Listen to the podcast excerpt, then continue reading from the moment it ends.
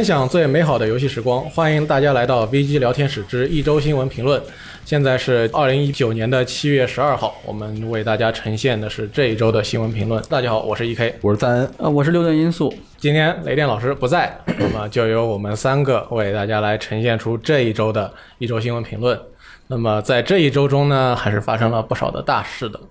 最主要的就是周三晚上，嗯，任天堂突然公布了他们的任天堂 Switch 的新机型，叫做 Switch Lite。没错了，它有什么特征呢？哎，我们先把这个主机的这个基本信息给大家给介绍一下啊。首先，最大的区别就是相对于之前的原版的 Switch，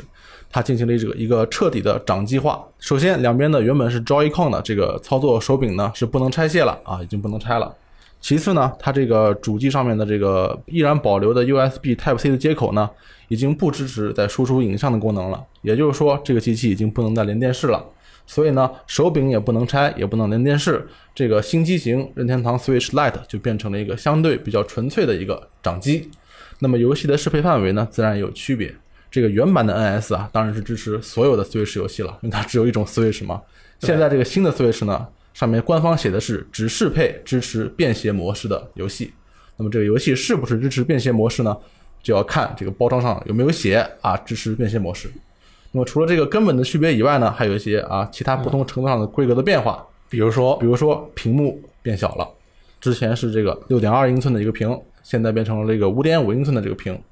然后呢，整个的这个主机啊都缩小了一圈儿。之前所为人诟病的，很多人都不太喜欢的这个屏幕周边的这个大黑边啊啊，已经没有了，已经涂上了颜色啊，变成了这个 大彩边啊，看起来好看了很多。重量方面呢，从以前的这个三百九十八克。就是这个八两啊啊，变成了二百七十五克，那现在几两？就是半斤，而认半斤，这样的一个重量的这个减轻啊，应该是很明显的，大家的手感啊，应该会有比较明显的这个改善。十字键啊也回归了，之前这个为什么没有十字键呢？因为它左边这个 Joy-Con 要拆下来当成一个单独的手柄用，对，那你右边如果是一个十字键的话，就很不自然啊，所以它是分离的四个键。因为它原来是替代你这个。右边那四个按键的，所以它只能设计成分离的。没错啊，现在没有这个功能了，反正也拆不了了，那十字键也就顺理成章的啊回归了。屏幕上本来是有一个光线传感器，就是说你可以根据周围光线的强度啊，自动调整这个屏幕的亮度。现在这个也没有了，那么我们只能通过手动的方式来调整屏幕的亮度。续航时间方面啊，是一个好消息，就是增 虽然它这个电池笑什么？虽然电池容量从四千多毫安变成了这个三千六百多毫安，减小了，但是续航时间呢反而增加了半个小时，从之前的两点五到六点五个小时，变成了三到七个小时。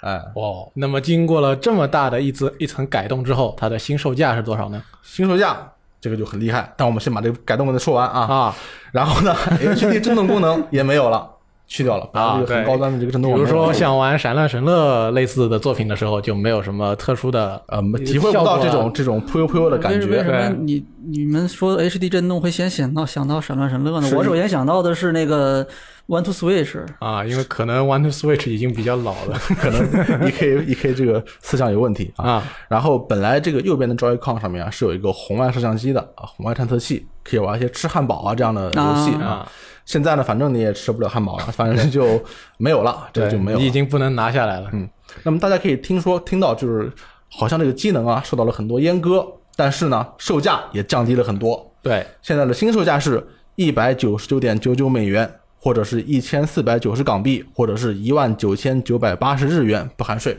那么相比原版的 NS 呢，便宜了整整一百美元。那么便宜了很多，换算成人民币大约是多少呢？就是六百多块。啊，应该是没问题啊。就是现在一千一千多少？一千二可以买吗？一千二百块钱？呃，如果淘宝价格稳定下来以后呢，应该一千三左右，可应该是我觉得差不多吧。啊，差不多。所以说还是一款价格上比较亲民的一台新机型。哎，没错。大家听完了这么多改变以后呢，双方二位二位应该都是有一个原版的 NS 的。对，现在 我们都是首发买的，肯定是，我也首发买的。现在有没有这个想买的这个念头啊？我觉得我个人来说情况比较特殊。因为我本身 Switch 就没有怎么玩，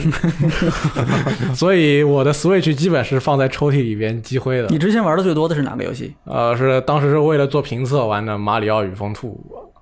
啊，那个那个游戏玩的我昏昏欲睡。对，但是我老婆特别喜欢。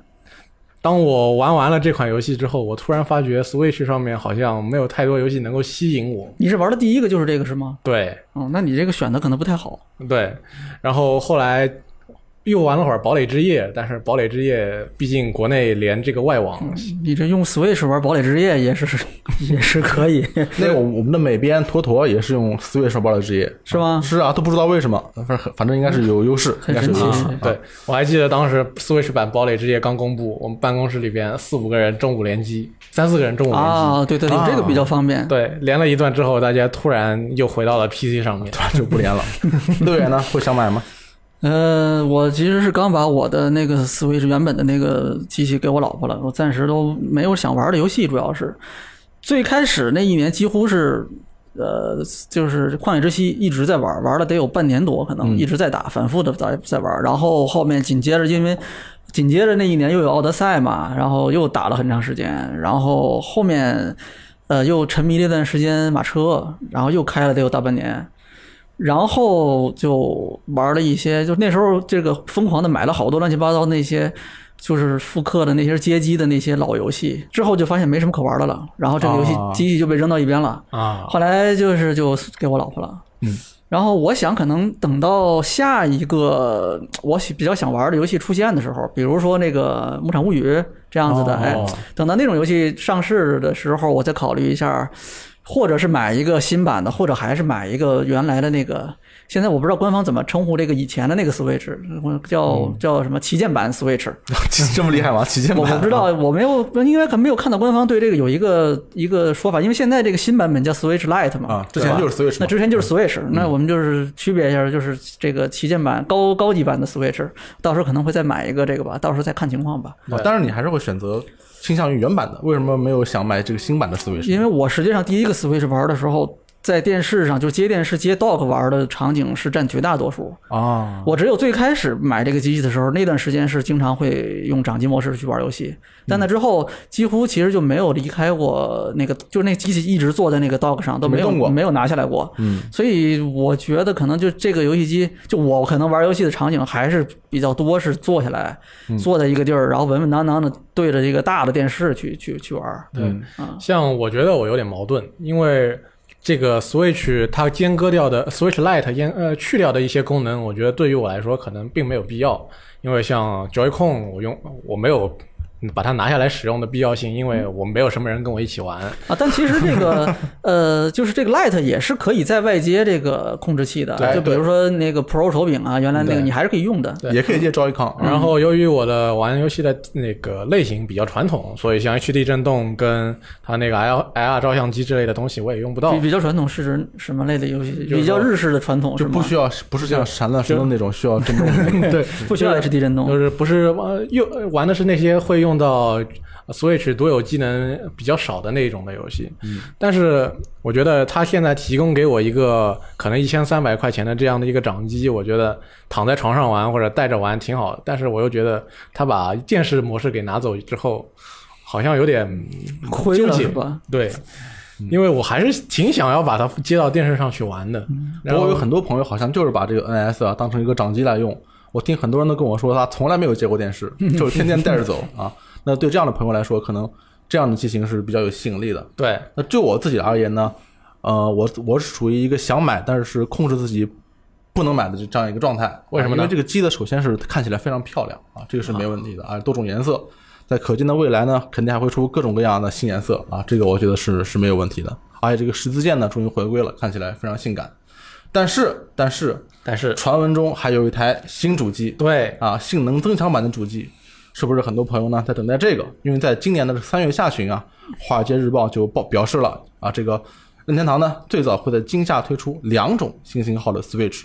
一种呢是面向于轻度玩家、休闲玩家的，价格更低啊，将其视为是 3DS 的继任者。那么如果这个情报准确的话呢，指的应该就是我们现在看到的这一台任天堂 Switch Lite。Light 哎，还有一台呢是针对核心玩家推出的性能强化版，并且说呢，部分供应商和开发商啊已经拿到了该版本的原型机了。对，嗯，那么，所以在当晚新机型公布之后呢，《华尔街日报》的记者，一位经常爆料跟任天堂有关新闻的一位记者，他叫望月虫，他发一条推特说：“我在等另一台机体。嗯，”然而呢，第二天又得到了任天堂官方的声明，他说任天堂说我们今年就这一台了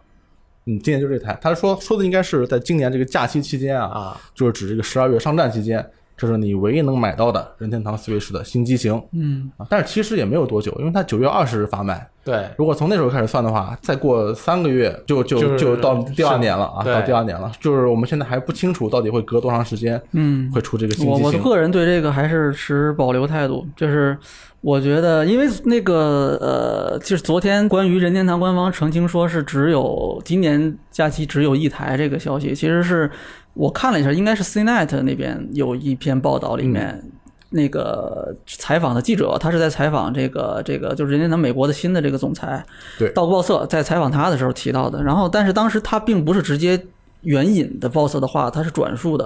啊我觉得可能不排除啊，不排除是就是可能是他们在聊的过程，可能聊到了很多，然后其实在这个过程里面，鲍瑟提到了说是我们今年的计划是。哎，就是这一台，我们可能这个老的这个机型暂时不会有升级，可能提到过类似的意思。嗯但是这个毕竟不是从他嘴里本人就是亲自把这个原话一字一句的说出来的，所以我觉得这个事情，我总觉得它还是有空间。不是一种很严格的表述。对，啊就是因为它不是官方出来，当然任天堂从来没有官方明确出来说我们有什么，我们没有什么，官方从来没有说，官方几几乎都是我们不表态，我们没有，我们不评论，我们不说，他一直都是这种态度。嗯，所以这个其实你要这么看，它也是正常的。但是我觉得，呃，一方面，我觉得可能也许还有希望，就是那些希望能够看到一台新的掌机的。这个这个一个升级版的旗舰，真正的旗舰版的 Switch 的嗯玩家，可能也许还有希望吧。但是另一方面，其实就我从任天堂的角度去考虑，它可能今年确实不会在这个就这台 Lite 上市的期间再去公布一台其他型号的设备。对，一个是可能会给消费者造成混乱，就是你去店里面去问我要买 Switch，那我店员告诉你我们有三种 Switch，我们有一个 light 版，有一个普通版，我们还有一个旗舰版或者什么高级版，这个会很麻烦。这个可能是商家会极极力去避，至少从销售角度，因为 BOSS 它是干销售起来的，啊，它跟雷吉不一样，它是哦，雷吉其实也是，但他们他们俩以前都是那个那个是是保洁嘛，我记得是，他们俩都是做销售起来的，市场起家的，对这个方面应该是非常讲究的。我觉得可能会避免这种，呃，同时公布。两种新硬件造成市场上同时出现几种规格的产品，然后给消费者造成混乱的这种情况，我觉得应该会避免这种情况。还有一个可能是，还有一个考虑应该是它这个会分流现在的这些用户，对比如说这个，因为 Lite 的这个定位是明显区别于之前的这个普通版的 Switch 的，它完全掌机化、轻便化，然后降价，这个定位非常明确，就是那些之前。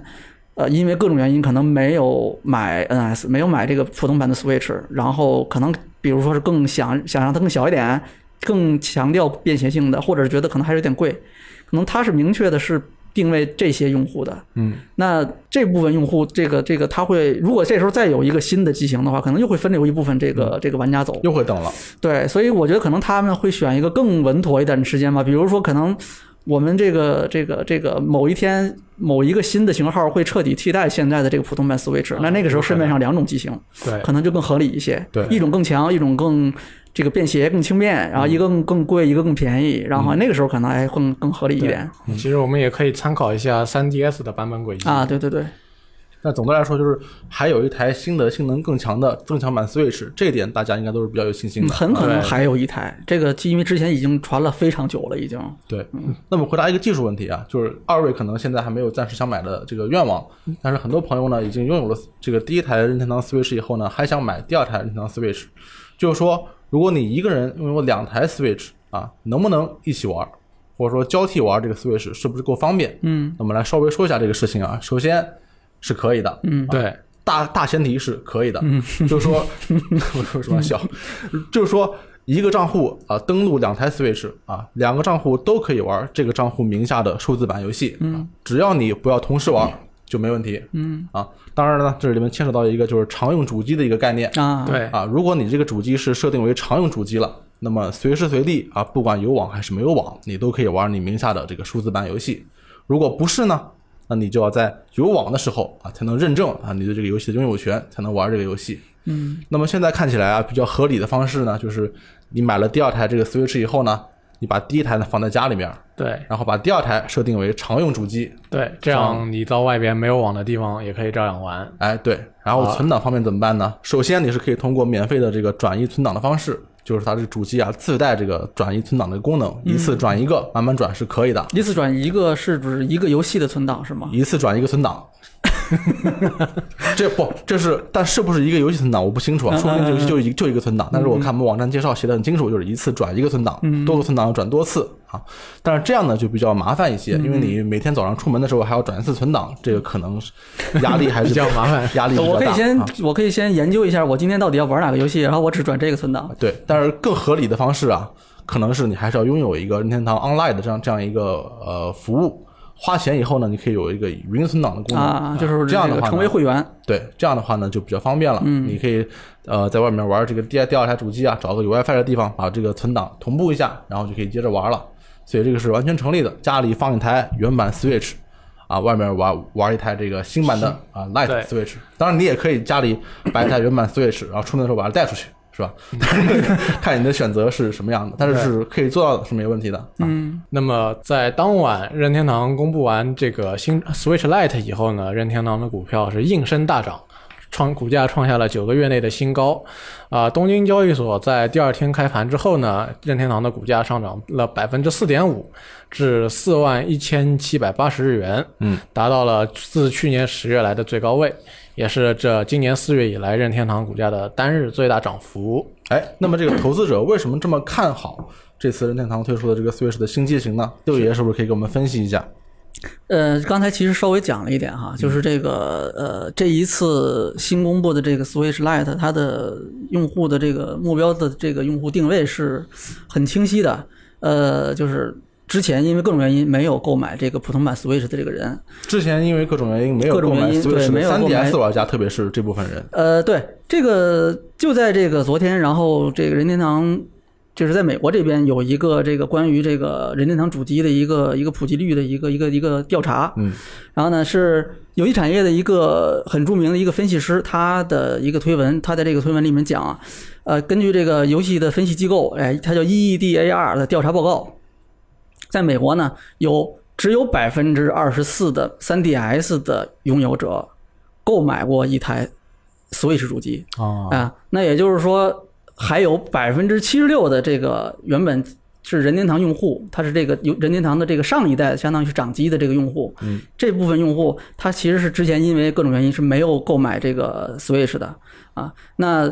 报告里面也提到过，就是可能是有各种各样的原因，一个就是。可能用户更注重便携性，他可能更想要一个 3DS 这样的种掌机，是。哎，还有可能就是因为这个售价的考虑，因为这个毕竟这个呃两个主机就这个 Switch 和这个 3DS 价格还是有差别的，3DS 定位的就是最广泛的这种游戏人群。对。啊，它其实解决不一样的这种需求。啊。那因为这个报告可以说是也是侧面证明了任天堂这次发布之后股价上涨的一个必然性吧，因为这个呃整个市场是比较看好这一次这种产品的一个升级，或者说是一个新产品的一个公布的过程啊，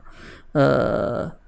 应该是这个相相对来说吧，我觉得可能这一次这个产品发售之后，然后任天堂可以通过这一次新的这个这个产品发布，然后可以进一步的补足自己自己的这个在这个 Switch 这部分的这个用户的这个基础。啊，把之前相当一部分的这个 3DS 的这个用户转移到现在它的这个新的这个市场里面来，就成为这个 Switch 的这个用户。嗯，也就是说，这个曾经购买了 3DS，但是没有购买 NF 的这些玩家呢，在这个外界看来是非常大的一个市场，啊潜在的市场。那么这个主机专门针对啊这些玩家的，因为它价格比较低，而且呢比较便携。对，其实就是在这个呃消息公布之后，呃，可能我们在这个自己的这个，尤其是在 VGTime 还有我们的这个微博下面去看到用户对这个新公布的这个 Switch Lite 的这个评价，感觉可能大家都比较的这个严厉，都觉得哎呀，你这个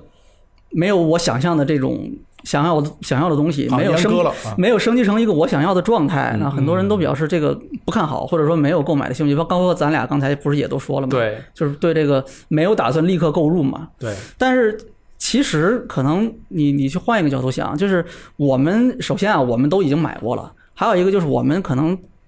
我们这个年纪或者从事这个工作，可能大部分 VGTime 的用户也是，他们都是已经是有 Switch，而且可能对游戏的要求都是比较高的这些玩家，或者玩的频率比较高，是啊或者是对这个这个游戏的这个这个要求比较高，那他可能相对来说他会更希望是一个完整形态或者是一个升级版本。但是呢，其实任天堂这一次的这个换就是这个新的这个 Lite 这个主机，它其实恰恰可能面对的不是这些人啊，是另外那些就是。就是默默无闻，之前没有买的这些玩家，可能是面对的是这些人，所以形成我们在这个下面看到的这些反馈，相对来说，这个用户对这个的反应是正是正常的。但是因为他们这次任天堂确实他的这个目标就是另外一批玩家，对，也就是对对已经拥有 NS 的核心玩家来说呢，这个产品的吸引力可能不是很大，嗯但是还有更多更多的人群是需要这个产品的。嗯，对，其实对于这一些期待升级版的玩家来说，我们既然大家可能都觉得一台更好的 Switch 可能已经是一个大家比较相信的事情，那不如就多期待一下对，未来的事情。那么在新版本公布了之后呢，任天堂对于原来的旧版本的 Switch 呢，也是有自己新的安排。啊、据报道，任天堂已经向美国的联邦通信委员会提交了一份二级许可变更的申请。文件表显示呢，任天堂将会对现有版本 Switch 的 SOC、NAND 闪存等硬件进行调整。目前尚且不清楚这次硬件的调整会对 Switch 的性能带来怎样的变化。但按照以往的经验来看，类似的更新一般是芯片制成工艺上的改进，啊，会对芯片的功耗进行优化，以及封堵一些硬件层面的漏洞，或也就是说可能更难被破解。嗯，也就是说我们现在手里面的这个 NS 它的生产线新新生产出来的，可能跟我们已经买的已经不一样了，嗯啊它的这个制成啊各方面还是有变化的。嗯那可能是一个小版本的修正，但对于我们来说的话，可能并没有什么实际上的影响。对啊，对，但这个事还有一个插曲，就是说呢，这个任天堂的 Switch Lite 公布以后啊，这个世嘉方面的这个迷你 MD 的负责人啊，叫做奥城洋辅，就说了一些很有意思的东西。这是什么呢？这是为什么呢？啊。因为迷你 MD 这个迷你主机啊，定于今年的九月十九日发售，对，而今年的五月份呢，是日本开始啊、启用了令和这个年号。令和元年今年哎是今年是令和元年。那么世嘉方面啊，就因为这个一直把令和第一台硬件作为这个 mini MD 的这个宣传口号啊，这个听起来非常霸气啊。令和第一台硬件，嗯 然后突然之间，任天堂公布了这个 Switch Lite，嗯同样是在九月发售啊，这下世嘉就有点慌啊，有点慌啊。好就好在任天堂的 Switch Lite 是在九月二十日发售，哎，正好比 mini MD 晚一天，保住了名声。呃，这个 mini MD 就保住了令和第一台硬件这样的一个这个名声也好啊，或者称号口号也好，称号啊。因此啊，奥称杨福就调侃说，感谢任天堂啊，这么给面子。但是呢，发完这个以后呢，他又写了一个推特，写了一个小剧场，那 个怎么说的呢 那？是什么内容呢？是两个人对话啊嗯。顾客说：“请给我一台任天堂 Switch Lite。嗯”店员说：“啊，先生不好意思，我们这边这个 Switch Lite 啊已经脱销了。嗯，不过不用担心，我们还有这个 Mini MD 啊，店里面还有，你可以买这个这个游戏，游戏机回家玩。”然后呢，顾客说：“啊，这样啊。”那算了，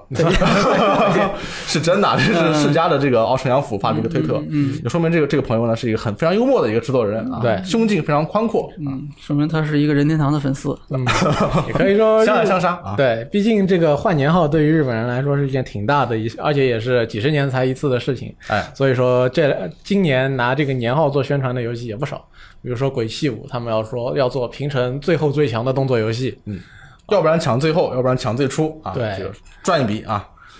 然后呢，这个 Switch Lite 的大体情况就是这些，我们可以稍微总结一下，就是说一个完全掌机化的主机，对啊，价格进行了大跌更便宜，啊，便宜了不少，重量呢轻了不少，但是呢阉割了很多功能，减去了一些对于想要在家里玩的朋友可能有点重要的功能。其实最关键的就是不能 Switch 了对它，但是它还叫 Switch，但是它已经其实不能 Switch 了，没有 Switch 的啊 Switch Switch 不了，没有那个，Switch No More。Switch no more，嗯 Don't Switch，Nintendo Don't Switch，简称 NDS。就那个标志性的咔嚓一声，其实已经听不到了嘛。啊对对对它已经焊上了嘛，是吧？这个九月九月二十日发售啊，这个有对便携式要求比较高的一个朋友啊，对价格比较敏感的朋友，可以考虑一下这个新机型。嗯嗯相关的新闻呢，有一条国内的一个事儿，就是这个腾讯的啊任天堂合作部已经开始了各大岗位的这个招聘。对，就是在这周啊，发布了更多的这个招聘信息。按照这个销售中心、技术中心、运营中心等部门，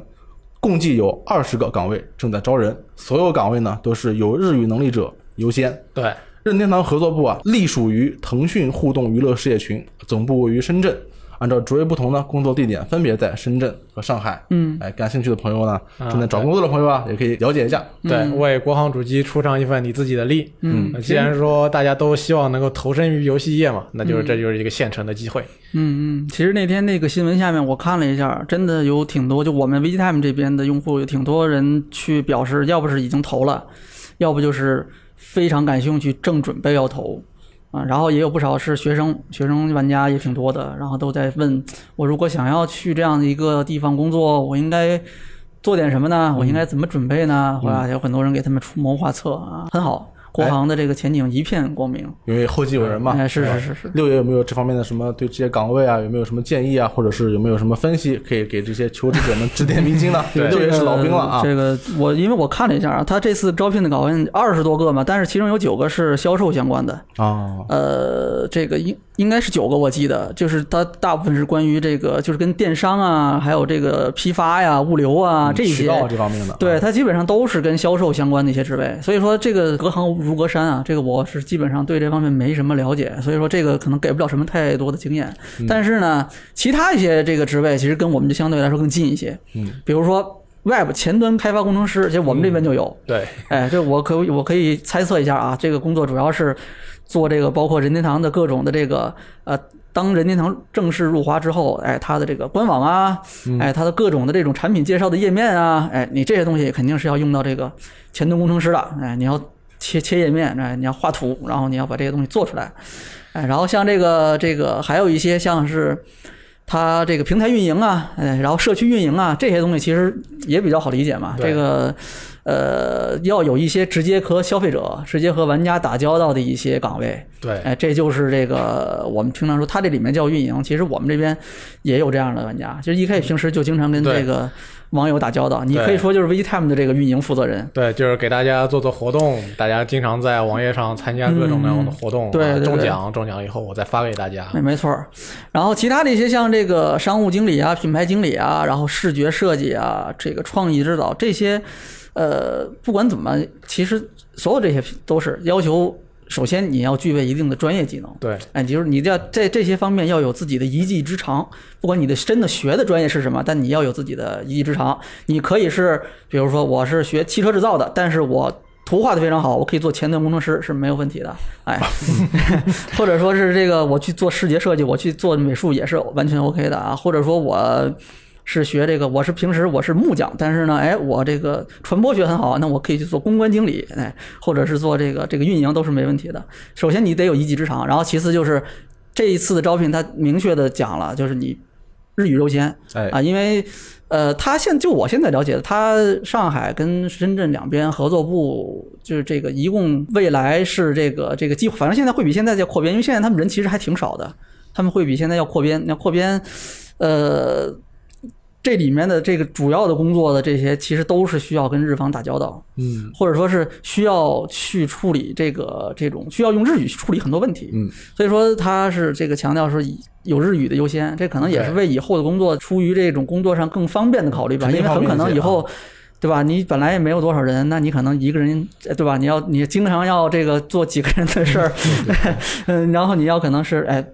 各种事情都要干，那你当然是都会一点是最好的。对，总不能任天堂给你发了一封邮件，你突然看不懂。嗯，当然是，其实不不一定每个人都需要去处理任天堂的邮件，应该这是有专人的，但是很可能是你需要跟日方的人打交道，就嗯能看哪怕懂总是好。对，哪怕你是前端工程师，可能你还是得跟日方打交道。你比如说跟日方一起协调，我们这个这个中国中文版的这个官网要怎么做呀，对吧？嗯这说不定大家要要要去聊嘛，对吧？对，那么说完这个关于 NS 的事情呢，说一条关于这个 Xbox 的啊新闻。对，这个新闻呢，可以说也算是一个小乌龙了。对啊，七月十日，海外网友发现呢，Xbox 的德语区的官方 Facebook 账号发布了一篇文章，称呢 Xbox One 版的《最终幻想七》重置版将于二零二零年三月三日，也就是和 PS 四版同步发售。但是不久以后呢，官方就删除了这篇文章对，没有了。啊，没有了啊。删除以后呢，这个社区团队负责人啊，就在个人的推特上向大家进行了致歉，表示啊这是团队的失误。但是呢，没有对这个文章内容啊进行进一步的说明，就是是我们是不是说错了，还是还是我们说了不该说的，他这个没有解释。对，就说我们做错了。啊，事后呢，有很多好事的媒体啊，就是我们这样的，像 SE 呢，询问这个事件，SE 的表示是什么呢？就如同此前宣布的一样，《最终幻想七》重置版将在二零二零年三月三日登陆 PS 平台，我们没有其他平台的这个发行计划。但是我觉得他是肯定是有的啊，这是我我个人的看法啊。不，我是觉得他在这边上面写的时候，稍微给你玩了个幌子，他没有，他在我们没有其他平台的发行计划这一句前面，当中漏了两个字，叫目前。哦，他没有说永远没有，对这是不可能的，对吧？一般来说，你如果写了目前，那就会给人一种暗示，就是说，可能我们以后也会在其他的平台上面也会推出。嗯，但是他这里这里没有写，那就是说，意思先要杜绝一下你的猜想。啊，这个说话非常小心啊，目前都不敢说了，现在啊，但是呢，既然你这边都已经有人开始做视频了，那大家肯定怀疑你啊，不会说因为你说没有，那 你怎么会让他们做视频呢？啊，这倒也是啊，我觉得是没有理由不出的啊，因为《最终幻想七》在海外的人气非常高啊，对，这么大的一块市场，而且现在都是这个叉八六的架构，移植起来其实非常方便啊，我觉得是没有理由放弃这一块了。但是现在可能它跟索尼在现阶段有一些宣传上的协议，所以不能过早的这个揭晓 Xbox One 版的这个情况。嗯，六爷是怎么看这个事儿呢？那、这个事儿就在我看来就是很正常的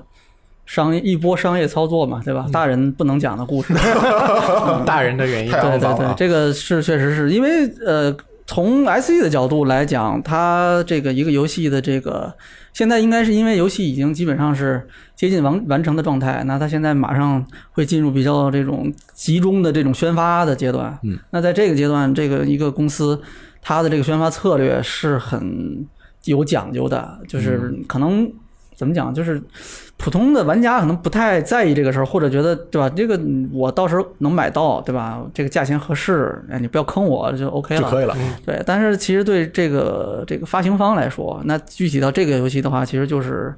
这个 Square Enix。那具体到他们来说，你在发行这个阶段的这个策略是非常重要的。那他呃，我理解啊，那现阶段那他的发行策略就是我要把所有的发行资源用在这个 PS 这个 PlayStation 这个平台的这个发行上面。嗯，那任何其他的信息都是过于就属于干扰嘛，那他不希望出现这样的东西，所以他也不会去提。他就像刚才你说的，他不会说我以后会不会有，他不会讲这个事情，哎，因为现在这个阶段我的这个注意力就在这个上面，所以我不会提其他的平台。就和刚才咱们说任天堂的那个。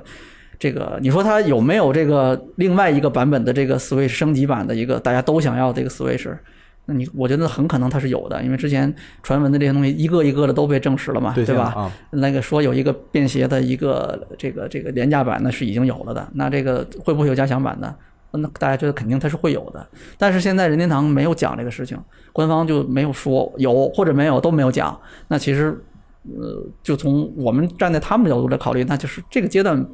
不需要你去接收这种额外的信息，嗯啊，因为对他们来说现在觉得那也没有必要。那我们等到合适的时候，我们认为可以说了，那我们再讲，嗯啊，这个顺理成章的，嗯。嗯，在二零一五年初次公开的时候啊，它这个预告片上是写了 “Play it first”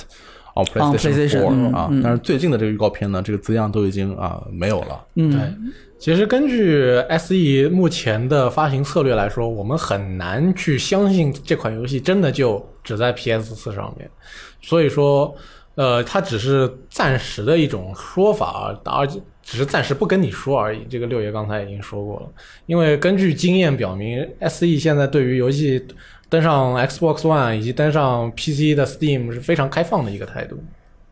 呃，像之前的最终幻，不管是最终幻想还是说是呃八方旅人之类的游戏，我们都已经现在都能在 PC 上面玩到了。嗯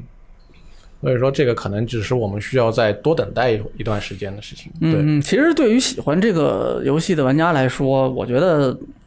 呃，在第一时间玩儿就可以了。你选择一个这个你最开始能够最早玩到的一个平台就 OK 了。对啊，如果你真的觉得这个就是对你来说这个没有那么的有吸引力，那你其实可以选择等一等。但是反正我是肯定是等不了的，那我直接就是先买了。我在公布的第一天就直接预购了最贵的版本。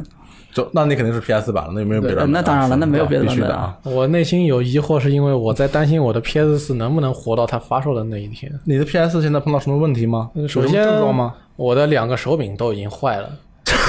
这个首先很厉害、啊。那你换个手柄就好了，那不用第二，不用担心 PS。它这个我现在这个 PS 四，它运转起来的噪声非常非常大。像我玩游戏的时候，我基本上是坐在电脑前，可、呃、坐在屏幕前，可能呃一米不到的位置。然后我记得，我还记得我去年玩大镖客的时候，那个是它的一个风扇的音量，那叫一个大那就起飞呗。飞起飞了，然后导致于我基本上是属于面对面坐在电视机前，我得把电视机的音量开到二三十左右。啊，你可以戴耳机啊，但是确实也是一个麻烦。你是 Pro 吗？还是呃，普通版，我从二零一四年用到现在的。嗯？那其实你可以考虑买一台新的 PS。你已经回本了，赚了赚了，五年了都已经差不多了啊，差不多了。接下来是一些近期就会发售的这个新游戏的最新情报，比如说呢，这个怪物怪物猎人世界啊，冰原发布了一个新预告，嗯，而且呢还伴随着发布了一个这个开发者解说的这么一个视频啊，公布了很多的新信新信息，比如说呢，斩龙啊终于亮相了，对，啊，碎龙啊也确认了，还有一些亚种啊，比如说这个残爪龙的亚种啊，凶爪龙、蛮恶龙的亚种雷恶龙，也都在这个预告片里面现身。这个六爷好像很激动啊，因为我看你发了一个朋友圈啊，你是唯一我朋友圈里面唯一一个就这个时候发朋友圈的人，你是有什么样的？哎雷电没有发吗？我们我们不注意，没看到没注意啊。主要是这个，因为我我其实真正开始就是真正正式的玩怪猎，就是从世界开始的啊啊，所以呃，他现在新公布的这个关于这个冰原的这个任何新情报。就对我来说，对很多其他那些老玩家来说啊，那是经典的过去的经典怪物回归嘛，归对吧？像斩龙这个就是碎龙也是，不是很多玩家都非常激动嘛？他看到那个片子最后有一个，呃虽然那个没有那个形象没有出来，但是它有一些暗示嘛，就是这个这个当时是这个见到这个怪物身上的这个绿色的这个这个像苔藓一样的这个，东西，然后就爆炸了。嗯，对，然后就是跟之前几次那个那个斩龙啊，之前应该我记得是那个有一个这个是是吼叫吗？还是那个屏幕上有一个这个有一道光，让大家猜这个是不是斩龙？然后对老玩家来说就是老这种经典怪物回归嘛，但是其实对我来说就全是新怪啊啊，因为因为都是之前世界里没有的新怪嘛，然后所以对我来说这就是一个新游戏了。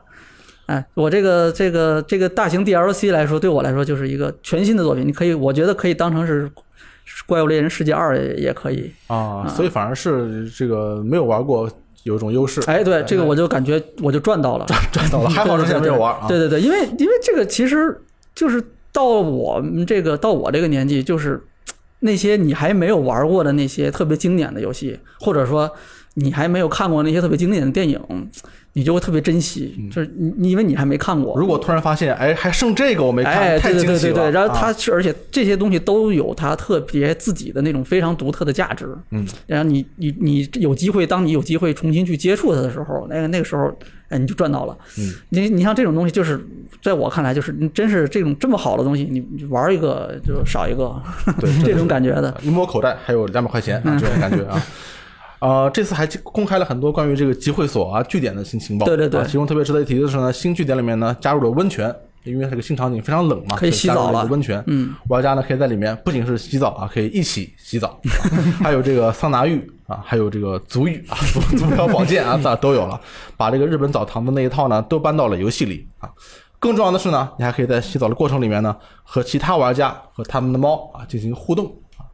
这个互动洗澡这样的一个 非常有意思的这么一个功能。啊，这个其实我我我，因为之前的集会所里面你是见不到其他玩家的，只有你自己，啊你只有到那个呃，就是只有到就是之前世界的那个顶楼的那个那个那个那个地方，然后你在那个地方啊，对，那个那个其实就是机会所，对。就是在那里面 你才能见到你才能见到其他玩家，就是但是你在那个在据点里面你你是见不到其他人的，你只有你只能见到你自己。嗯，啊，这次是这个这个呃，包括他刚才说的这个，就是澡堂子洗澡的这个地方，温泉嗯。这个地方，然后是可以看到其他玩家的。嗯，然后后面后面他还提了一个是这个呃有这个一些新的区域，呃，然后这个包括这个呃集会所可以直接进入到这个加工屋。啊，就之前那个世界里面集会所是在四楼嘛，就是你要上去之前要要读一个要要载入要载入，所以你不要不是 H 要不是那个这个固态硬盘的话，你可能速度也不是很快。等等一会儿等一会儿。啊，所以说呃有点烦，就是每次你可能集会弄到半截说，哎，我想我想看看别的装备，我想换一套，嗯，多我我我得我得读盘出去，先去楼下的那个加工的地儿，嗯，我得去做，做一套新的试好了，然后我再我再回来，对吧？因为你要组队跟大家一起走，你还是得从通过集会所嘛。对。啊，现在就是什么呢？你可以直接去了，直接到那里就可以直接去这个，就中间没有载入的过程了，嗯啊，然后这个而且现在。还专门提了一个，我看就后面那个那个开发者的那个，其实就是那个石本良三、藤冈耀他们几个人，他们在这个泡澡的对对对对，他们在一个好像是一个澡澡堂子一样的一个背景里面，然后哎，就是专门讲了一个，就是刚才说的几个改动，其中还是包括一个是，呃，这个在这种加工屋，就是那个大家造装备的那个地方，嗯，哎，你也可以直接看你的这个，就是可以对外观装备进行管理调整了。啊之前你是要，我记得之前是要出去到，就是我装备是在这儿做的，但是我要调整外观装备，我得到我的箱子那儿去去去去换。啊，对，就有点就有点繁琐嘛，还是有点繁琐。就这个事情，现在做的这个，我觉得这种细节的这种小，它后面这几个公布的这几个细节的小改动，我觉得都挺好的。对，看起让你觉得对，很很方便了。嗯，对，虽然是一个细节的变化，但是应该对体验啊是有不小的提升。对对对对，实际上是我觉得是啊挺有用的。然后后面是这个呃，还专门展示了这个玩家的这个小屋，其实是在这个新地图里面玩家的那个房子。嗯啊，之前的那个世界里面版本玩家是有三个房子吧，然后。随着你这个等级增高，房子会越来越高级，是吧？这个带水族馆的，带这个池子的，养鱼的池子的，对啊。然后，呃，新的这个预告片里面出现的这个玩家的这个小屋，可以说是更高级了。首先，这个从外观上来看啊，就这个规模就大了很多，嗯，两层楼了，哎，哎，楼上楼下，对吧？就差装个电话了。十二楼啊，对，这个这个规模首先就大了，然后呢，而且是所有的这个这个之前玩家是可以在这个小屋里面去，呃，可以选择这几个风格，其实搬到不同的风格的小屋里面去。嗯，但是之后呢，在这个冰原里面，这个小屋里面的这个装潢、家具这些细节，玩家都可以自定义。啊，哎，它这个视频里面展示的包括像这个小到这个这个地板啊、壁纸啊，然后那个大到这种家具，像什么沙发呀、柜子呀，哎，里面所有东西，然后甚至到这个有一些柜子上面的这种摆的这种展品啊，这些东西全都是可以自己定义的。然后这个开发者就是也提到过，也专门讲了，就是所有的这些东西，玩家是可以通过各种方式获得。哎，有些可能是直接会送给你，也有一些的呢是需要玩家去完成任务。哎，你才可以去获得这些东西，所以这个就意味着那肯定是有大量的东西可以刷了。嗯有了新的动力了啊，对对对，然后还有一个比较，我觉得比较强的是它这个，它有提到是应该是高级版吧，或者是数字高级版里面有会送一套特别的这种小屋的外观，它是那种中世纪古堡风格的。哎，你配上的那个、那个、那个盔甲的那个那套装备的话，这这个游戏一下就会变成黑暗之魂。黑暗之魂，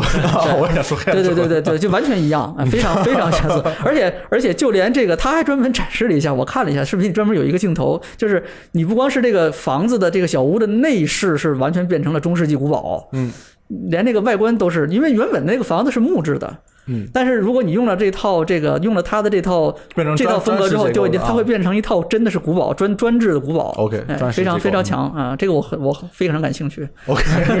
看得出来，看得出来啊因为有很多地方可以大家自己调整嘛。对对对对我会发，我就是花了非常多的时间去这个设置小屋里的每一个角落的这个这个放哪个宠物，放哪个小 放哪个小动物。啊但但是之前你的这个操作空间比较有限，以后就多了。对对对对对，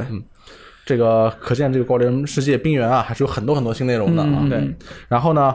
宝可梦剑盾也发布了一个新预告。对啊，这个游戏呢，应该是近期一直处于这个舆论的风口浪尖啊。对 这个 大家都很关注这一款游戏。对我们这种不是宝可梦真正粉丝啊，我们也不敢不敢言语啊，就旁边看着。这次这个新新的预告呢，也发布了很多新的信息，比如说这个发布了这个关于超级巨化啊是怎么一回事儿，还有发布了一些新的这个宝可梦。那么这个极具化呢，大家都知道了啊，是在只有这个加勒尔地区的特定场所才能发生的现象啊。尽管所有宝可梦都可以进行极具化，但是还有一种名为超极具化的现象啊，即使是同种宝可梦之间啊，也只有特定的个体可以发生。超级化是不一样什么地方呢？不仅个体啊会变大，外观也会有变化而且除了像普通极具化宝可梦一样提升一部分能力之外呢，还能够使出名为超极具招式的专用极具招式。以这次这个新的这个一个宝可梦，就像鳄龟一样那个暴食龟为例啊，正常状态下啊，它是一个四肢着地的一个正常的一个鳄龟的一个形态。发生了超奇巨化之后呢，它就会啊站起来，站起来对，呈现出一种直立行走的状态啊，非常的厉害，已经。进化了，不是这个物，不是原来的物种了，已经。真的是已经进化了，而且呢还会有这个新的超级化招式，就叫这个超级巨严阵以待啊，可以攻击这个在等候席的这个宝可梦啊，非常的强力。之前呢就有很多朋友说啊，你这个极具化是不是有一点这个偷懒之嫌？因为你是变大嘛，这个建模应该是不用改动。现在看来呢。呃，不完全不完全是这样啊，有一部分的这个宝可梦是可以进行外观有有变动的这种超级巨化的，而且是花了一些心思而且。是有新的动作招式，对，还有新的招式啊，确实也是花了一些心思。所以说，那个这个新的这个宝可梦剑盾啊，虽然现在有很多争议，但是我们还是要等到游戏正式发售才能看到这个游戏到底质量如何。所以我们也是期一起期待这个十一月份的游戏的正式发售。OK，对。那么在上一周呢，有一组非常有趣的数据啊，公布了，是一个 NPD 呢公布了截止到二零一九年五月三大主机厂商自一九九五年以来的第三方游戏的畅销榜 Top Ten，它是分为实体跟数字销售的统计。实体的统计呢是从一九九五年到二零一九年五月，数字版销售统计是从二零一二年开始算的。然而由于并非啊、厂商都提供了数字版的销售数据，所以所有的数据都以销售额来计算。那么它的销售额仅包含美国地区，也就是说都是单位都是美元。对，嗯，最大的赢家呢是属于《使命召唤》系列，哎，全平台第三方畅销榜当中前十款有七款是来自《使命召唤 》，也很正很正常嘛，年货嘛。确实是啊。呃，当然其中还有两款是音乐游戏。啊，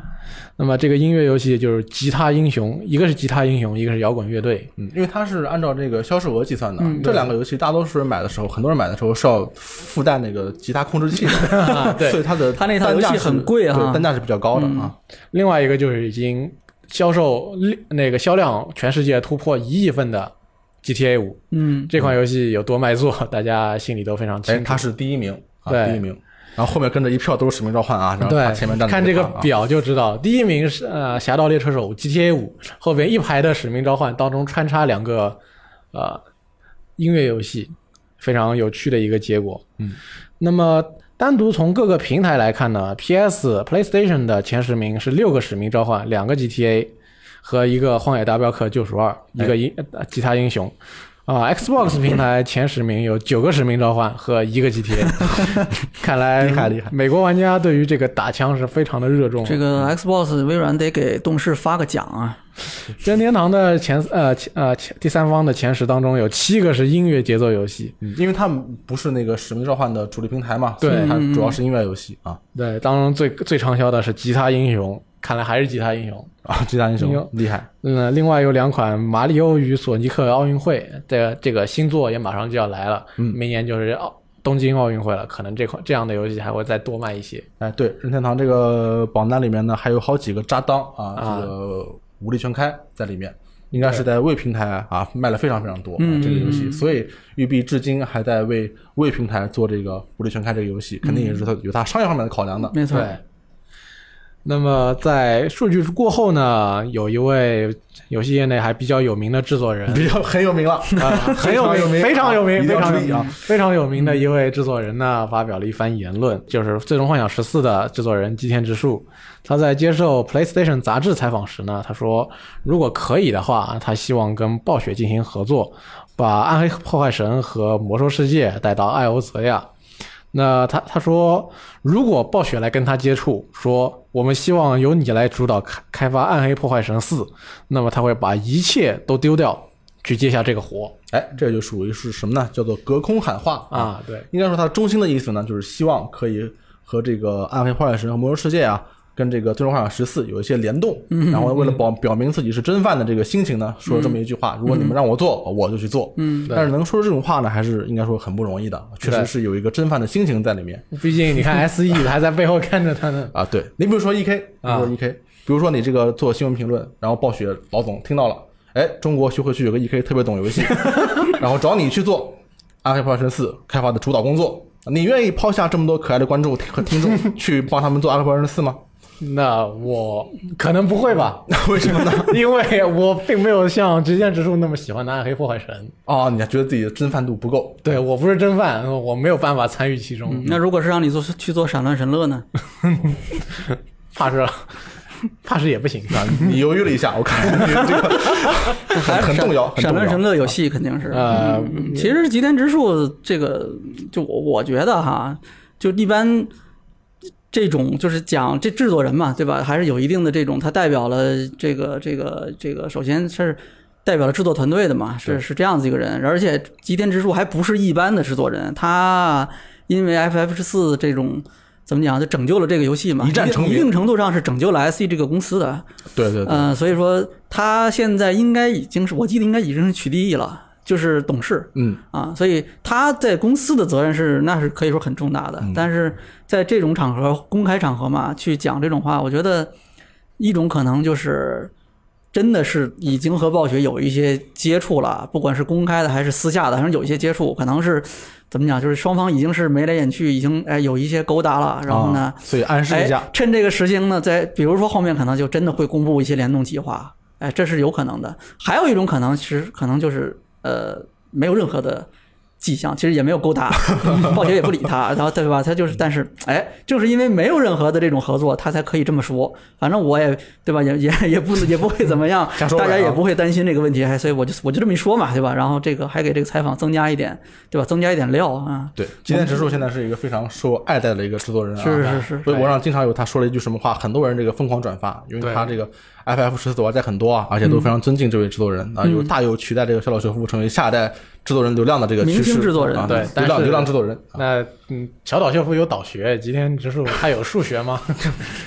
但是你不能小小看这个光之战士们他们这个啊学术的这个基础啊，这个对也是很深奥的啊。啊，对，下一个呢，就是一个非常的呃非常非常有名的一个游戏了，叫做这个《沙耶之歌》啊啊对将会在 是吗？非常有名。非常但看什么圈子吧，反正很多人都跟我说这个游戏真是我我我不太了解这个，啊可能嗯他也不说你一定要玩，但是这个游戏很厉害，啊是？这么一个感觉的。懂了。这个游戏呢的重置版将会在七月份啊登陆 Steam。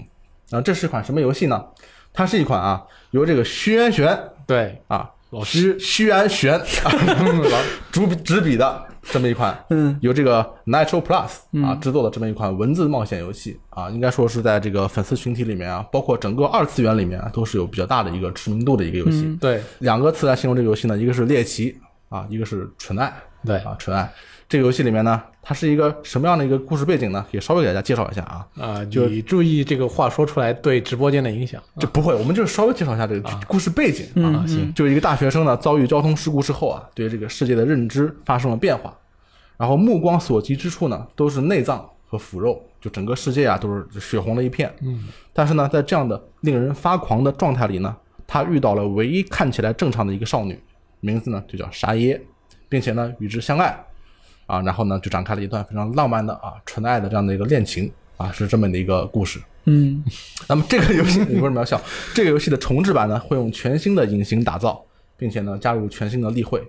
我这个非常客观的评价这个游戏啊，这这个游戏啊，啊这个游戏非常的恶心啊，对，啊，非常非常的恶心。这个恶心不是说这个游戏做的差或者怎么样，很恶心，生理上它就是很恶心啊。这个经过重置以后呢，相信这个 高清化的画面啊，应该会给这个玩家带来更大的震撼。嗯，所以呢，啊、错过这款游戏的朋友啊，同时呢，身体的抵抗力比较强的朋友们呢，啊，可以趁这个机会在 Steam 上重温一下这款经典之作。对，现在就老徐他通过各种各样的作品吸引了很多的粉丝。嗯，如果你希望了解一下这款他的成名之作的话，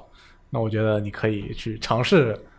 感受一下这种恶心的感觉，就是赞恩老师说的生理上不舒适的感觉。对，但生理上不是一方面了，它它这个核心也是关于一个爱情是什么的这样一个很严肃的一个探讨、对啊，你看看这款作品何以让他一战成名？肯定是很厉害，确实，很厉害。接下来又是关于一款非常知名的游戏的消息。那么有关于《神秘海域》的真人电影，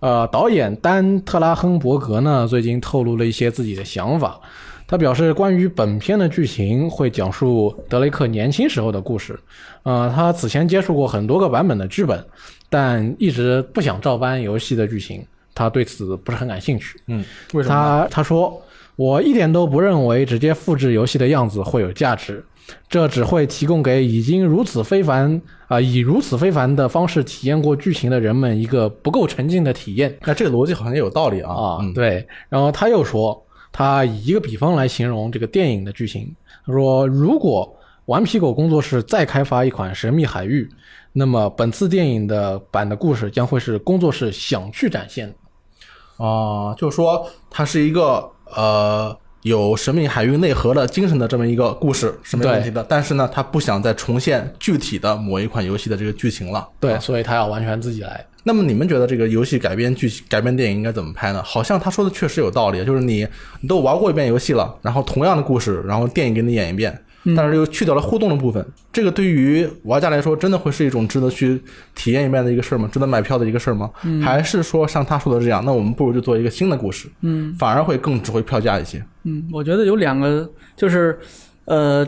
咱们就只说游戏改编电影啊，这个电影要怎么拍，可能我觉得首先取决于这个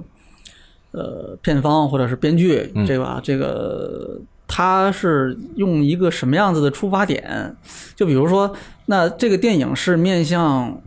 游戏的原来的粉丝的，还是说是另外一群人？啊，如果说比如说我这个电影是首要考虑游戏原来的这些受众的，那我这个电影，咱不说它要不要呈现游戏原本的那些剧情，它肯定是要什么呢？把游戏以前那里面的那些最吸引玩家的那些元素，把它尽可能去在这个电影里去还原的。就比如说，那沈海最这种有代表性的元素，对吧？他这个里面的这个呃非常平民化这样的一个形象的一个主角，嗯，对吧？然后一边跑一边跳，然后走哪儿踏哪儿，嗯对吧？然后一嘴里面经常有俏皮话说出来，这样的嗯这种形象，它是这个系列的一个代表性的元素。那这个东西它还是一定要在这个电影里面去呈现的。那比如你不能换一个角色，你不用德雷克，你换个别的玩家没有见过的角色，那这肯定是不行的啊。那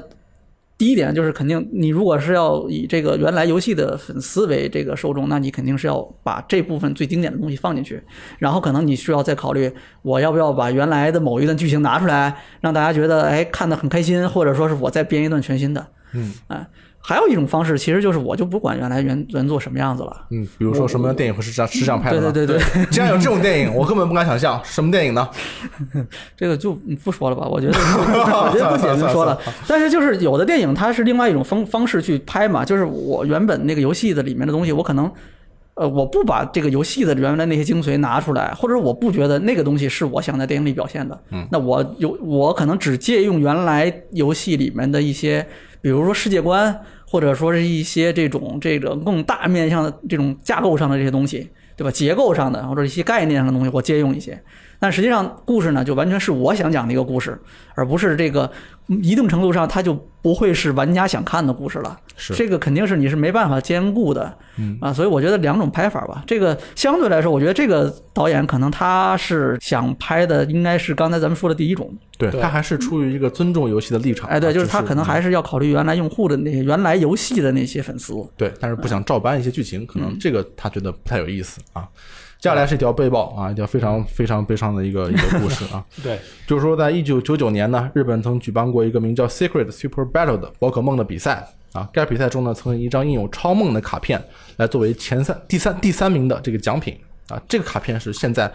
最稀有的宝可梦卡片之一。最近呢，这张稀有的卡片在 eBay 上拍卖出了高达六万美元的价格啊，这个也是一个很高的一个价格了啊。但是在买家签收这个快递的时候，他打开了包裹，里面居然没有这张卡片。不好意思，我们笑了一下，但是这个对买家买 买家来说确实是这个很非常大的打击啊，非常痛苦。这个在我来看有点难以想象。对，对，那这个也现在是有很多说法了，但是主流的说法就是说，这个锅呢应该是这个美国邮政啊被。是你们这个快递水平啊太差，在这个转运的过程里啊没有很好的保护住这张卡牌。嗯，还有人说呢，这个易贝就是这个拍卖网站啊，也应该承担一部分的责任。现在我看来，这个东西啊，这张卡片的丢失已经不是一个单纯的个人的金钱的损失了。嗯当然，这二位也确实是非常的呃倒霉，应该说 有这么大的一个损失。嗯，同时来说呢，也是一个游戏界的一个损失，因为这种东西可以算是游戏界的一个文物了啊，嗯它承载着是一段历史。那么这样这样一个东西，居然在快递的过程中啊，就这样消失了。嗯，确实对很多玩家，特别是宝可梦的粉丝啊，当然也特别是对这个买家和卖家，都是一件很难接受的事情。对，因为这种东西少少一张就没有了。对，它是完全是不可替代的啊。嗯，希望后面这个牌还会再以另外一种方式怎么讲，再重新重现江湖。哎，没有错。现在这个买家和卖家呢，都还没有采取任何法律上的行动，就是他们也没有直接告这个快递公司，也没有告这个易贝，但是呢，他们悬赏了一千美元。这个悬赏金额也是很很很迷啊，这个不是不是说你找到是一千美元啊啊是悬赏一千美元征集这个卡片的线索索啊对，这样说这个金额还应该说还是蛮大的，还是蛮大的。嗯那就所以是找我们的这个到肯定必有重谢。对，听众朋友呢，如果在呃周围看到类似的卡片，或者是看到类似的信息呢，就可以啊提供一下这样的消息啊，也是为游戏界做出一个贡献自己呢也可以稍微赚点钱。打一啊张一会儿。好，那么刚才是那个金额数字很大，我们来讲一个耗的时间很大的事情。近日呢，有一位网友在世界贴吧上分享了他八十二岁的奶奶，世界贴吧是什么？叫 Reddit，世界贴吧 还这是什么？一个一个就是大家的一个给他的一个绰号吗？戏称。啊是雷电老师哦。呃是雷电老师说的比较多的。外号大王啊，可以。对。啊，呃，这位朋友呢，在呃 Reddit 上面分享了他八十二岁的奶奶通关塞尔达传传说黄黄昏公主的故事。一般玩家通关的时间呢是四十个小时之左右，但是毕竟老奶奶年事已高，花了非常非常多的时间才把游戏打通。据了解，老奶奶通关游戏之后在想，任天堂会不会为他这个通关游戏耗时最久的玩家提供一些什么奖励？呃，他的孙子最近说，他老奶奶下一款想玩的游戏，也许是《天空之剑》，也有可能是《旷野之息》。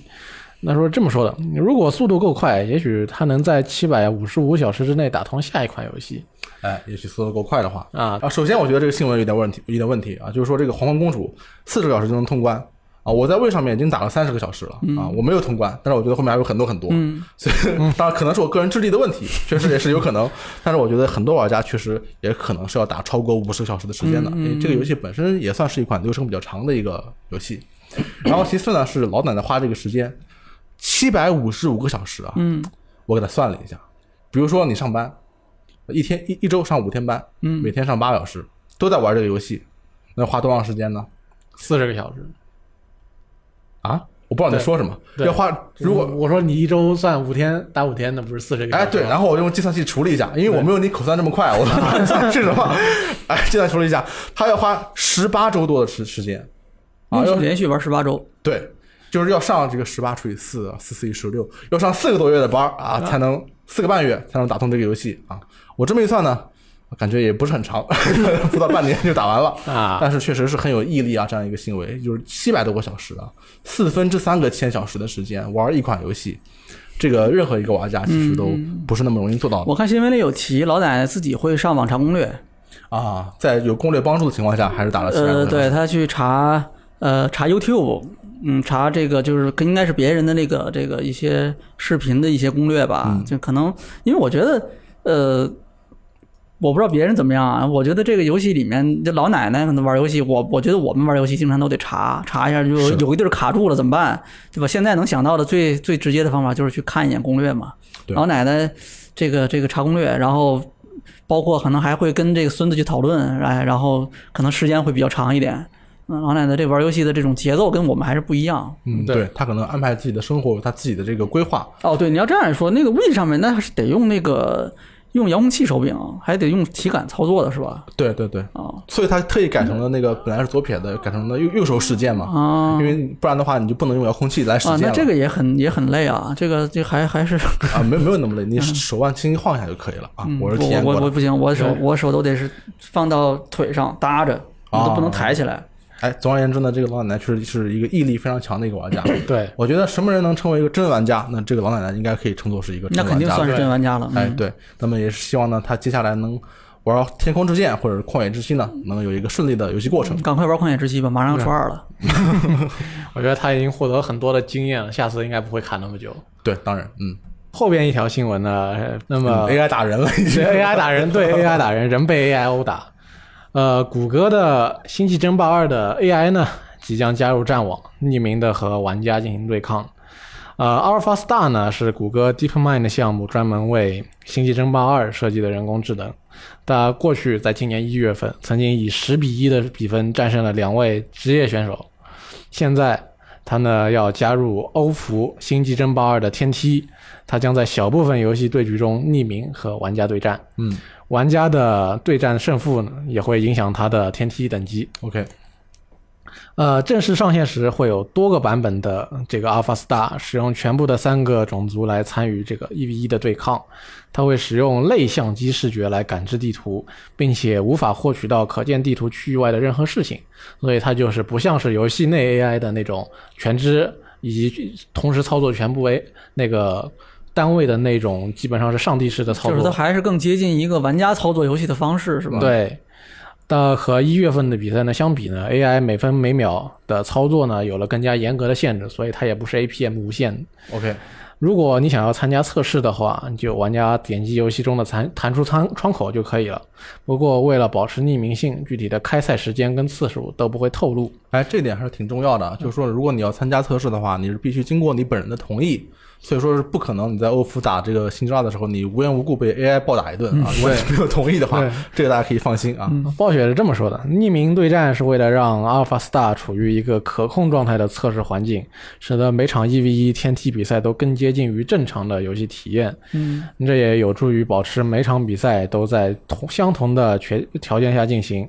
DeepMind 将在一篇经过同行评议的论文中公布研究成果，同时放出游戏啊、比赛的那个回放。哎，这个事儿我觉得是什么呢？这个 AI 啊、打游戏或者下棋也好，我们肯定是打不过了啊，这个应该是没有什么疑问的了。你说它公平也好，不公平也好，那他说不公平，那我们限制一下这个呃 APM 啊，对不对？那已经限制过呃，我们限制了这个，我们也不开上帝视角了，我们就尽量公平，那你还是打不过。所以我觉得这个事儿啊，已经是不关于人类了啊，人类就不能再以这个完全是自我为中心了，它不关于你打游戏怎么样了，其实就是通过你啊，把你作为一个训练工具，让这个 AI 呢可以起飞。所以说人类呢做这个 AI 的呃陪练，不是说要证明人类可以打过 AI 或者 AI 可以打过人类，这个已经不太不太需要证证明了，应该是就就是打不过，就像你跟这个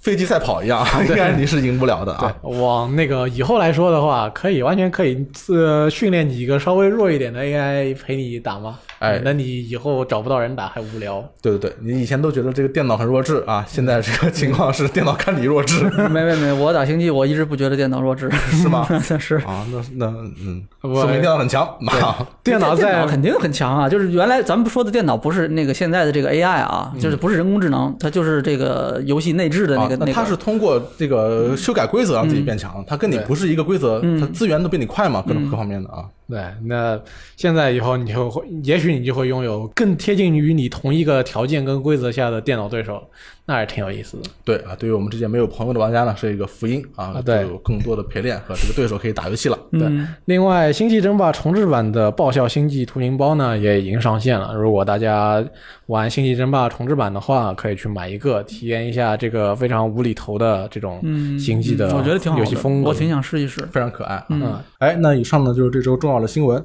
还有一条新闻呢，想和大家分享一下，那就是预计在下周，汽油联机宝就要展开夏日促销活动了，原价需要三百多元才能买到的一年会员，现价只要二百三十三元，二三三二三三就可以买到一年。这个数字真的是非常的特别。哎，就是说买到了就可以笑哈哈。大家如果碰到什么网络的问题啊，或者是自己水平不行啊，我也不知道能有没有用啊，就可以用这个二三三一年的价格，在夏日促销活动里面购入这个汽油联机宝。下周就要开始二三三的汽油联机宝会员，了解一下。好，接下来进入我们的这个读编往来的环节啊、上面两期这个电台的回复呢，主要是以这个对罗斯特同学的夸赞啊为主。我先给大家念一条啊，对，念一念。这个有人艾瑞斯就说了，罗斯特真的好聪明，生活环境又好，羡慕啊！你羡慕吗？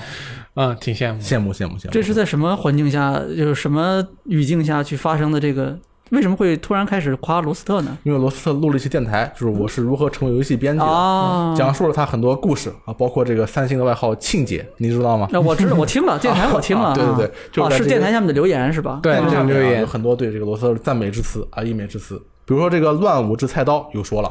罗斯特说话非常有条理，每一段故事都有前因有后果。就是讲的太快。还有很多人说我不觉得罗斯特讲话快，啊，对我讲话也是这么快、嗯。啊，所以我听了以后非常舒服。嗯。所以说呢，这个罗斯特啊，确实是也是通过这些电台啊，很完整的啊，很全面的展示了他作为一个游戏编辑啊，作为一个作为一个男人啊这样的一个魅力，确实也是圈了一些很多粉丝啊。嗯，对，下边有一条这一条留言非常有意思，来自一位叫超银河武藏的朋友，他说：“我现在也确实是跟罗斯特这个状态，我现在玩游戏边上屏幕开一个直播什么的，要不感觉很孤独。”说起来，罗斯特确实是很喜欢在自己晚上打游戏的时候直播出来。有一次我跟他一起玩游戏，玩那个《全境封锁二》，我们组了一个四人的小队，嗯，去打打副本。然后呢，因为这个这种游戏需要语音，然后让嗯每个队友都知道自己现在在做什么什么情况。嗯然后我跟他语音语音的时候，我发觉情我们另外三个人都发觉情况不对。嗯后来知道，原来他是跟弹幕在交流。啊，然后第二天我过来问他：“你在跟弹幕交流？”他说是。然后他说：“其实才十几个人在看。”我哦，好吧，好吧。嗯，那是因为他直播的天赋还没有完全的发挥出来。对，那个时候还早。对还，早现在呢，我觉得罗斯特关于直播啊、关于电台啊这方面的水平和天赋，已经渐渐的这个展露出来了。大家也呢非常认可这位罗斯特这个作为新晋主播啊、新晋主持人这样的一个表现。嗯那么好，我们最近还录了一个电台啊，就是关于这个玩游戏像上班，对像上班。其中呢，林老师提到了一个概念，就是缺失恐惧症，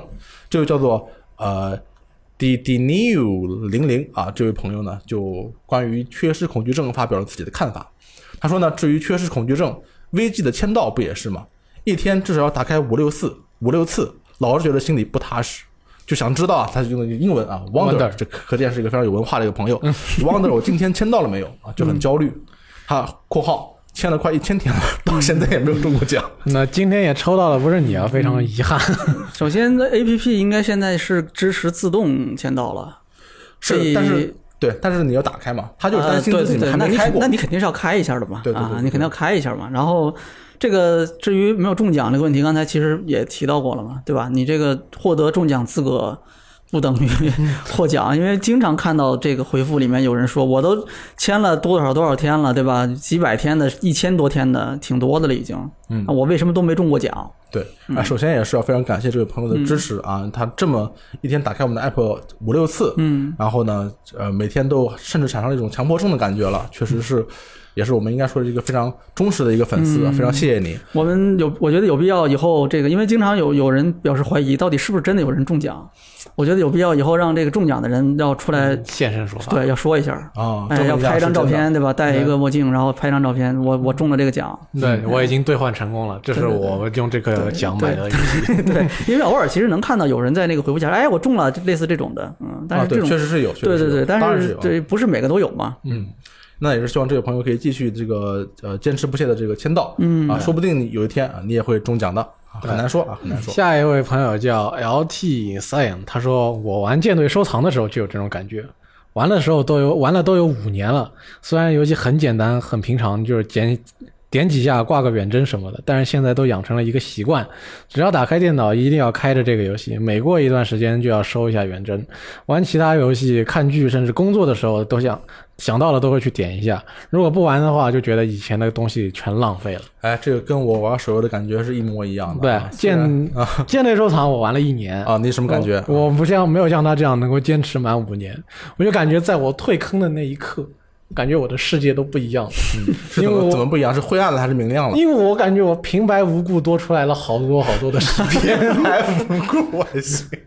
我后来才发觉，原来是我不用上班了，我不用再在这个游戏里边盯着不动二十四小时了，也不是二十四小时了，嗯，就至少每天可能得有十六、十五六个小时要盯着这个游戏的屏幕。那那你还是厉害，十五六个小时，一天也就这么多时间了啊。对，就是说是经常你隔，因为它最短的远征，我我最跑长跑的远征是二十分钟一一趟，，OK，也就是说每隔二十分钟我得把这个游戏打开一下，看一下什么情况。嗯，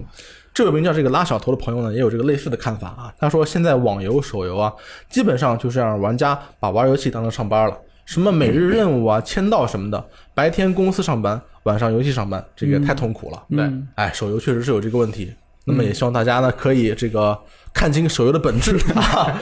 这个平衡好自己的生活，不要让游戏主宰了自己的生活。那么前面说了关于这个游戏的很多新闻，那我们还下面还要说一条，这个本周也是发生了一件很大的事情啊，但是是跟游戏没有直接的关系。不过呢，我们身处这个二次元的这个世界里面呢，这个很难回避开这样的一个事情啊。对那是什么呢？就是七月六日，EVA 的新剧场版中啊，在上海举办了特别放映会放映会，和巴黎、北美、日本的粉丝们同步。那我们在上海的观众朋友们呢，也得以在现场观看了这部剧场版开篇的十分四十秒的片段。听说呢，编辑部去了很多的人前往现场哎看情况如何。没错，那么我们有请其中的一位代表氢离子来为我们啊聊一下这回。大家好，我是氢离子。我们在七月六号当天下午五点多就到了现场，然后给大家发挥了第一手报道。当时大家也看到了我们的微博上的一些录像，还有我们晚上就紧急发布了 EV 的这次的观后感。啊哎，没错呃，就是帮大家回顾一下，告诉大家这次没有到现场的玩家，我们在那边看到了什么。哎，现场气氛怎么样呢？我们可以先说一下。呃，首先我要说一下这个现场的这个景象是怎么样的。哦嗯，对，那天我们到那边的时候发现啊，当然那个场场地是在呃，因为中国那个公司旁边嘛，对然后对，然后有那个特别大的全号称全球最大的那个 EVA 等身大模型。对，但是这个等身这个信息是错误的，但是嗯当时是一个误传，我们去查了一下，EVA 高几十米的那个那个模型实际上没那么高，哦但是非常的有标志性。我们在那个地方就是要看，但没想到的是它是在户外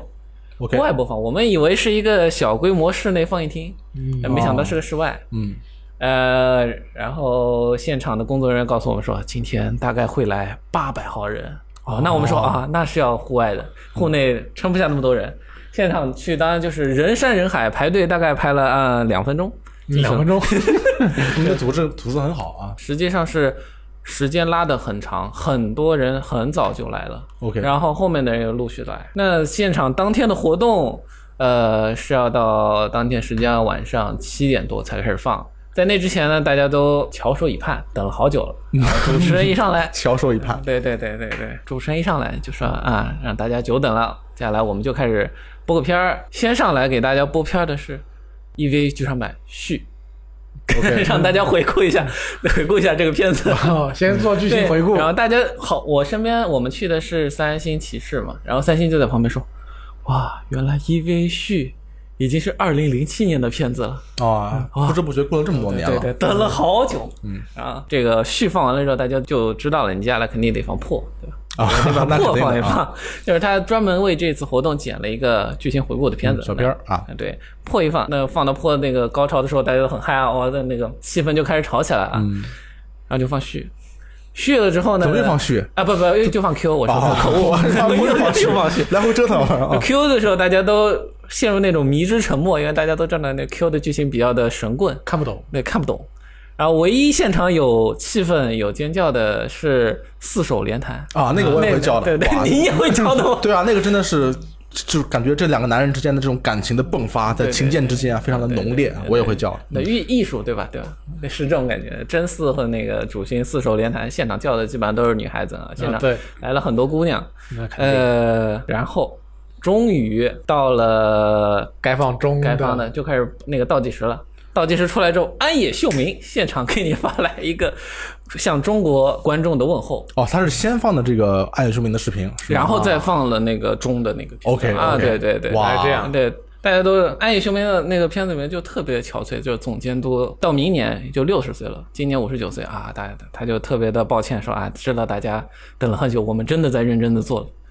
就 就他把那个认真做的那个，我记得好像重复了两遍还是三遍，大家哦都到到后来就忍不住笑了。那那安野秀明过去之后就是当时是不是现场有很多呃在座了这个声音此起彼伏？因为我看了一个视频，安野秀明说完以后，有很多这个宅男大喊啊在座了啊在座了啊在座了，那那还得荧光棒出来挥啊这个打 call 是吧 OK，OK 安野安野现场都发出了安野剑都可以，各种 现场发出了 痛哭流涕了，咕咕的声音啊！咕咕的声音 现场都发出了那种你懂得的自然而然的笑声。对，那那